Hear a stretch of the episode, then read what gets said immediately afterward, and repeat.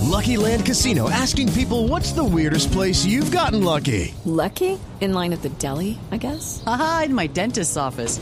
More than once, actually. Do I have to say? Yes, you do. In the car before my kids' PTA meeting. Really? Yes. Excuse me, what's the weirdest place you've gotten lucky? I never win and tell. Well, there you have it. You can get lucky anywhere playing at LuckyLandSlots.com. Play for free right now. Are you feeling lucky? No purchase necessary. Void where prohibited by law. 18 plus. Terms and conditions apply. See website for details.